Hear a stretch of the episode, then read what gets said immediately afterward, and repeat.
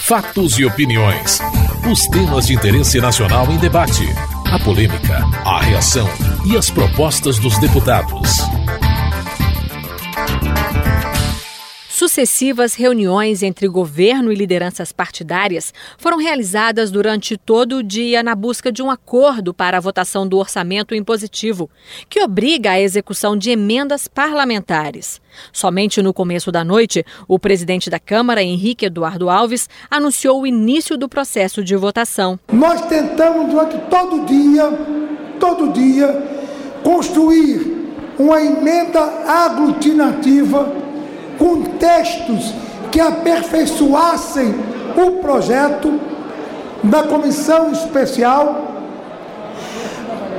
As negociações políticas avançaram muito, mas chegou um ponto de percentual destinado à saúde, que é uma iniciativa desta casa, deste parlamento, que poderia correr o risco, já que não há emenda que em base, que sustente a aglutinativa neste item, nós resolvemos não correr risco nenhum e, portanto, votar apenas o projeto aprovado na comissão especial. A destinação de 50% das emendas individuais para a área da saúde, defendida pelo governo, provocou intensos debates em plenário. Para o líder do PMDB, deputado Eduardo Cunha, o orçamento impositivo significa uma vitória para o parlamento. A sua decisão hoje está correta. Nós gostaríamos de ter votado o texto que foi acordado com o governo hoje, com a vinculação dos 33, um terço da saúde, e esperamos que o Senado faça a correção. Mas a maior vitória que nós temos hoje, senhor presidente, não é discutir se vamos votar um terço na saúde ou 40%.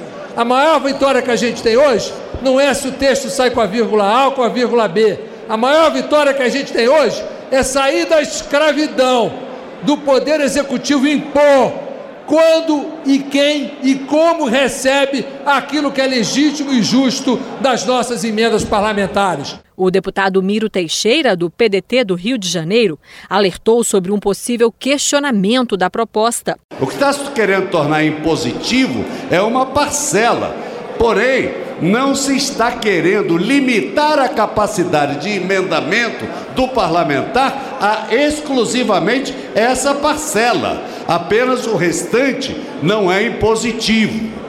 É, eu penso que isso, como está, poderá, salvo o melhor juízo, peço licença, divergência para dizer, poderá ser questionado sim por entidades, não é só o governo federal, pelo, pelo presidente da República, mas por outras entidades, porque pode retirar prerrogativas de parlamentares. O líder do PT, José Guimarães, falou dos entraves regimentais às emendas para a saúde. Com a aquiescência da oposição, nós evoluímos para um terço da, das medidas serem destinadas à saúde, como forma de nós sinalizarmos para o país que temos compromisso com a mudança, com a melhoria da qualidade da saúde pública e da educação pública em nosso país.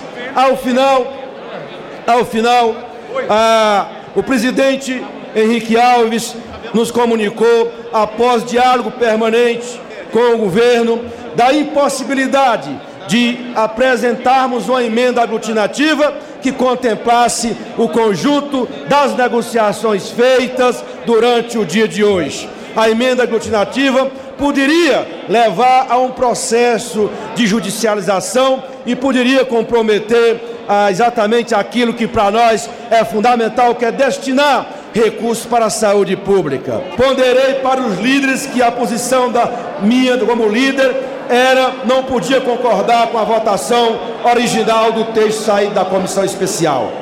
Fiz um apelo aos líderes para que retomássemos o texto acordado na comissão. Isso não foi possível por conta da preliminar colocada pelo presidente Henrique Alves. E nós vamos continuar defendendo que o Senado possa alterar e aí sim, quando voltar o texto aqui à Câmara, nós podemos, nós poderemos melhorar aquilo que para nós é central, que é a destinação de recursos das emendas parlamentares para a saúde, principalmente para a saúde para a educação, mas principalmente para a saúde. O deputado Garotinho, líder do PR na Câmara, considerou a decisão do plenário equivocada. Foi um erro. A história mostrará que nesta noite esta casa deu um grande passo ao aprovar o orçamento impositivo, mas deu um passo profundamente equivocado ao não vincular pelo menos 33%. Eu desejava 50%. Mas pelo menos 33% para a saúde pública no Brasil que está agonizante. São as pessoas que morrem porque não há remédio. São as pessoas que morrem porque chega no hospital, não há médico. São as pessoas que morrem porque telefonam para o serviço de atendimento e o atendimento não chega. Hoje, em qualquer município do Brasil, pequeno, médio ou grande, qualquer pesquisa que se faça mostra que a saúde é o grande, é o crucial, é o maior problema do povo brasileiro. Lamentavelmente, no dia em que nós poderíamos ter uma vitória completa, a vitória da independência do parlamento, a vitória sua, presidente, que sempre lutou pelo orçamento impositivo.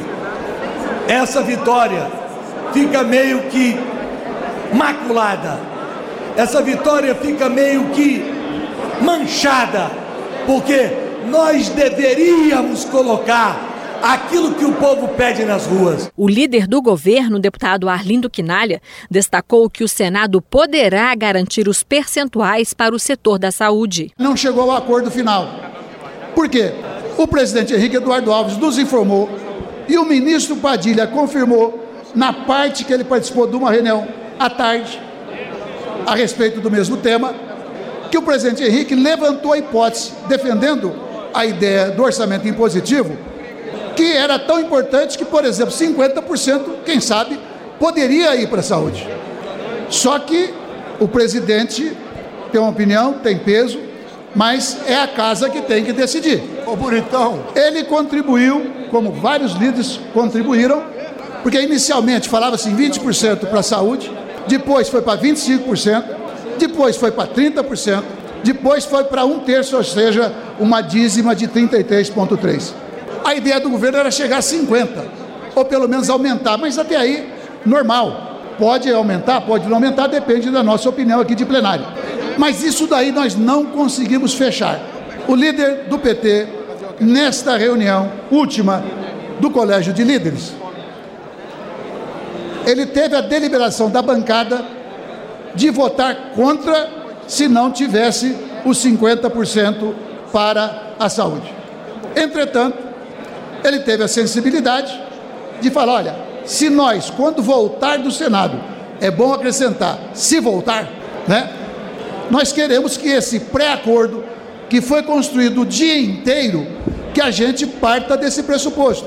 Me pareceu que no colégio de líderes, então houve, primeiro, apoio à decisão do presidente de votar o texto original da comissão. E, ao mesmo tempo, ninguém se colocou contrariamente a, digamos, ver o que o Senado altera e ter essa boa vontade, como disse aqui o líder Eduardo Cunha. O líder da minoria, deputado Nilson Leitão, criticou a posição do governo. Eu ouvi alguns discursos de alguns deputados do governo ou que quiserem insistir que essa atitude não é a melhor, para deixar claro de que essa emenda de que mudaria para 30% ou 50% obrigatoriamente para a saúde é simplesmente uma falácia. Porque esse texto impõe ao governo pagar 1% da receita corrente líquida daquilo que os deputados apontarem no orçamento. Agora, se o governo quer ou deveria querer que esse percentual fosse para a saúde, por que então não encaminhou esse ano o orçamento para a saúde, que é do seu livre-arbítrio para a saúde de todos os estados e municípios. Mas não, ao contrário disso, o governo deu um calote de quase 10 bilhões de reais na saúde no seu orçamento. Ele não cumpre aquilo que ele mesmo quer que seja aprovado. E depois, vim querer contestar um projeto como esse, em que liberta esse Congresso do balcão de negócios, do toma lá da cá, para dizer que não é um projeto viável que o Senado tem que mudar, nós, os deputados dessa casa, não precisamos de imposição para colocar dinheiro na saúde. Todos aqui já colocam. O líder do PPS, deputado Rubens Bueno, e o líder do DEM, deputado Ronaldo Caiado, comemoraram a aprovação da PEC. Querer, neste momento, depois de um processo de longa data de discussão, alegar que, olha, nós não estamos votando porque está faltando aqui uma emenda para a saúde. Por favor, quem é que foi esse parlamentar cuidadoso, então, que apresentou esse texto na comissão especial? Quem aqui não conhece regimento? Querer colocar uma banana para nós escorregarmos essa casca, nós não vamos não. O que querem essas pessoas é que a gente caia nesse erro regimental, para que amanhã todo e qualquer cidadão possa recorrer ao Supremo, dizer que nós não cumprimos o regimento. Por isso, senhor presidente, eu quero concluir dizendo que o que nós estamos fazendo aqui é com responsabilidade esse projeto ele não pode morrer por uma inconstitucionalidade e muito menos por um não seguimento do regimento. E Vossa Excelência está certo. A matéria vai para o Senado, vai ser alterada. Essa casa aqui vai apreciá-lo no segundo turno, sem correr nenhum risco de inconstitucionalidade. E dizer em alto e bom som: parabéns, porque hoje, na aprovação dessa emenda constitucional, Vossa Excelência, como todos os líderes parlamentares, estão aforreando o legislativo. Quantas vezes notícias nós vimos pela imprensa divulgando as informações de que se votava aqui no parlamento, mas era liberado dinheiro para poder cobrir aquilo que o governo queria. Mas nem sempre o que o governo queria era de interesse do povo brasileiro. Essa é a história. Nós quantas vezes debatemos contra a emenda parlamentar? Por causa disto porque em nenhum momento trazia aquilo que é mais sagrado para esta casa, que é o respeito a cada um dos seus parlamentares. Ao contrário, sempre deixando cada vez mais o parlamento numa situação crítica, para não dizer numa condição de estar aqui de joelhos perante o executivo a mendigar, senhor presidente, senhor presidente, usando palavra sua, a mendigar emenda de 100 mil reais para liberar para os deputados. Isso tem que acabar. Ou acaba com a emenda parlamentar, ou você faz uma emenda impositiva e a partir daí nós vamos discutir de igual para igual. Apesar do apoio de uma ampla maioria, alguns deputados se mostraram contrários à proposta do orçamento impositivo. O deputado Enio Bach, do PDT Gaúcho, considera a proposta inconstitucional. Acredito que esta proposta ela é inconstitucional. Eu aprendi que o executivo executa o legislativo fiscaliza e o judiciário julga. Só que, lamentavelmente, o judiciário está legislando, o legislativo vai executar e coisas parecidas. Passei 12 anos nessa casa sem liberar uma emenda e sempre me reelegi, sempre trabalhei em cima de bandeiras, sempre trabalhei em cima de teses, sempre fui um deputado regional que trabalhou em cima do voto e da representação distrital. Eu prefiro esse parlamento discutindo teses, brigando por questões polêmicas sim, mas questões que avancem da questão numérica de recursos para um ou outro prefeito. Enquanto elas existirem, todos nós vamos fazer nossas indicações, mas o caminho é logo aí adiante extinguir essas emendas parlamentares, se criar um fundo ou uma forma de levar recursos, sim, para os municípios do interior, mas não necessariamente onde os prefeitos venham com o pires na mão nos nossos gabinetes e nós com os pires nas mãos vamos aos ministros e ao executivo. O deputado João Leão, do PP da Bahia, contestou. Esta matéria é perfeitamente constitucional. Ora, se esse plenário já criou diversos fundos, fundos constitucionais, o que nós estamos criando aqui é um fundo constitucional. Então, esta matéria é constitucional. Nós temos aí o Fundo da Maria Mercante, que é constitucional. Nós temos criando aqui um fundo de emendas parlamentares. Segundo item, a questão da saúde. Ora, a questão da saúde, quem vai definir isso é o relator do orçamento. É a comissão de orçamento que vai definir o percentual que pode ser para isso ou para aquilo. Nós não estamos votando aqui uma emenda que ela está absolutamente aprovada. Não!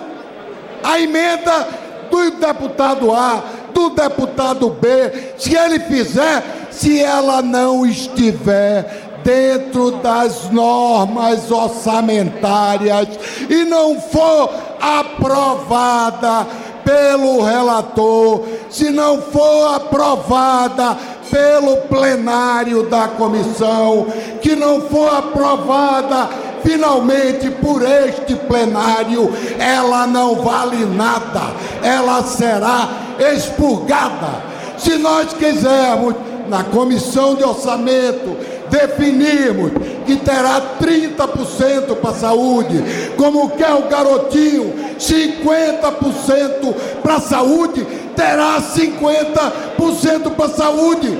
Se o deputado não botar os 50% para a saúde, a emenda dele não será aprovada. O deputado Silvio Costa, do PTB pernambucano, acha que o orçamento impositivo é um tiro no pé. É inconstitucional, porque a execução é prerrogativa do executivo. Segundo ponto, este orçamento impositivo, na verdade, é um grande tiro no pé. Sabe quem está gostando, presidente? Os advogados. Olha, isso é muito sério que eu vou dizer aqui agora. Os advogados estão vibrando com esse orçamento impositivo. Vocês têm que entender que 88,5% do orçamento já é um orçamento engessado. Vocês querem engessar mais 1% do orçamento? Vai prejudicar qualquer executivo. Então, eu estou votando aqui com o maior prazer do mundo, porque eu sei que essa casa hoje está cometendo um erro histórico, mas não com o meu voto. O deputado Marcelo Almeida, do PMDB do Paraná, também votou contra a PEC. Sou um dos 48 votos que votou, votou não, votou contra o orçamento positivo. Senhor presidente, é, a minha tese é o seguinte, vamos dizer, claro, acho que o parlamento não deveria ter emenda individual. Claro que ele já tem emenda individual. Eu, particularmente, senhor presidente, quando vejo a, essa discussão, e uh, entendo que a, ele, ele não, não melhora nada a, a democracia no Brasil, o orçamento impositivo. Primeiro, assim, já que é impositivo, senhor presidente, acho que é muito mais fácil cuidar se fosse para cuidar das emendas de bancada. São emendas estruturantes, são emendas maiores, no valor maior, que fica muito mais fácil. Eu tenho um pouco de dificuldade de achar, pode ser que eu esteja enganado, que o orçamento impositivo traz uma independência para a Câmara Federal. Eu, particularmente, votei contrariamente por causa dessa tese que eu tenho, que é mais fácil cuidar da emenda a, de bancada do que a emenda individual. E, mais uma vez, isso pode replicar para os estados e municípios e cada vez mais nós vamos engessar os orçamentos do país. Já o deputado Chico Alencar, do PSOL do Rio de Janeiro, acha que o orçamento impositivo irá acabar com o chamado toma lá da cá, mas que não significa a redenção do parlamento. Entendemos que o toma lá da cá, tão costumeiro e tão tradicional, recebeu um belíssimo golpe esta noite. Encaminhamos contra esse destaque supressivo, porque consideramos que os eixos da LDO teriam mesmo que circunscrever a essas emendas individuais. De toda forma, consideramos que se deu um passo importante já sabemos que o Senado vai fazer emendas também positivas no sentido de garantir recursos obrigatórios para a saúde nessas emendas, e aí a gente recebe o projeto e o aperfeiçoa aqui. Portanto, é uma vitória, não é a redenção do parlamento, não, nem o orçamento melhor do mundo. A fiscalização, a transparência e o combate a arranjos para empresas determinadas fazerem obras continua na ordem do dia com exigência para cada um de nós. O presidente da Câmara, Henrique Eduardo Alves, destacou o importante papel do legislativo na distribuição dos recursos do orçamento. E por que só a esta atribuição ao Poder Executivo? quando nós podemos também, para nossas emendas, com a interlocução legítima que nós fazemos, contribuir para resolver demandas, carências dos municípios, dos nossos estados, dos nossos estados brasileiros. Não aceito mais, portanto, que essa prerrogativa seja única de um tecnocrata, de um burocrata, de um técnico, por mais respeitado que ele seja do Poder Executivo. Essa tarefa pode, deve e vai ser, a partir de agora, dividida com a contribuição séria, respeitosa, republicana dos parlamentares do Parlamento Brasileiro. A proposta de emenda à Constituição do orçamento impositivo ainda precisa ser votada em segundo turno no plenário da Câmara.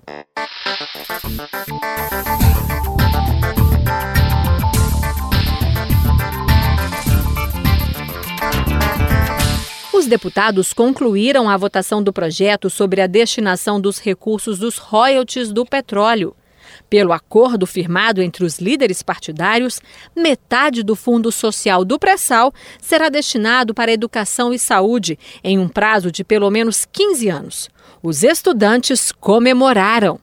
Para o deputado Arlindo Quinalha, líder do governo, o acordo que garantiu a aprovação da proposta é uma vitória conjunta do parlamento e do executivo. Nós conseguimos um acordo amplamente majoritário e nós temos o que comemorar, porque é uma conquista para o país, é uma conquista para a educação, é uma conquista para a saúde e, portanto, é uma vitória conjunta do parlamento e do executivo. Finalizo lembrando o seguinte: quando nós aqui disputávamos para onde ia a royalties, era normal aquilo que eu quero apelidar do patriotismo estadual, do patriotismo regional, ou seja, cada estado queria levar os royalties para o seu estado, para a sua terra, cada deputado, cada senador. Não havia hipótese de unificar quando há conflito dentro das bancadas, um deputado da região sudeste, ele se contrapunha eventualmente a um deputado do sul. Ou de regiões que cada um escolhe a seu bel prazer. Portanto, nós conseguimos trazer, a partir da proposta da presidenta Dilma, que desde o primeiro momento decidiu bancar pessoalmente, com o peso dela e do próprio governo, que seria 100% dos royalties para a educação, o Congresso legitimamente entendeu que deveria levar também 25% para a saúde. Em que pese a nossa convicção coletiva, individual, da importância da educação, mas evidentemente que nós não vamos contrapor educação e saúde exatamente nesse momento. O líder do PSOL, Ivan Valente, falou das razões do seu voto favorável ao projeto. Quando o deputado André Figueiredo fez o seu relatório e saiu daquilo que seria algo indicando o futuro que era o rendimento do fundo, o rendimento do fundo que era uma migalha geral para a educação, não, nós vamos fazer o seguinte: vai ser 50% do fundo. Só que o fundo é formado por várias questões: é royalties, é participação especial, é a comercialização, a securitização. É uma série de questões que a maioria do povo nem ninguém entende, porque é complexo mesmo. O problema é a escolha política que se faz. Ao passar de 60 para 40, tem uma perda. Eu quero localizar a perda: é 300 bilhões de reais ao longo de 30 anos. E mais, nós não estamos dando respostas à educação ainda a curto prazo, porque na verdade as pressões que vieram do governo são de outro tipo. É a lógica do engessamento. É a lógica que é muito dinheiro para a educação. Não se fala que é muito dinheiro para juro amortização da dívida pública, que é 230 bilhões por ano para pagar juros da dívida pública, mais um tanto para as amortizações da dívida pública e mais um tanto ainda para a rolagem da dívida, consumindo 48% do orçamento federal. É isso que não se fala, por isso o subterfúgio foi esse. Aí é que está a questão. Mas de qualquer forma, senhor presidente, nós votamos a favor, porque nós entendemos que é evidente que o Brasil precisa alavancar para o futuro. Isso só se faz com uma educação pública gratuita e de qualidade.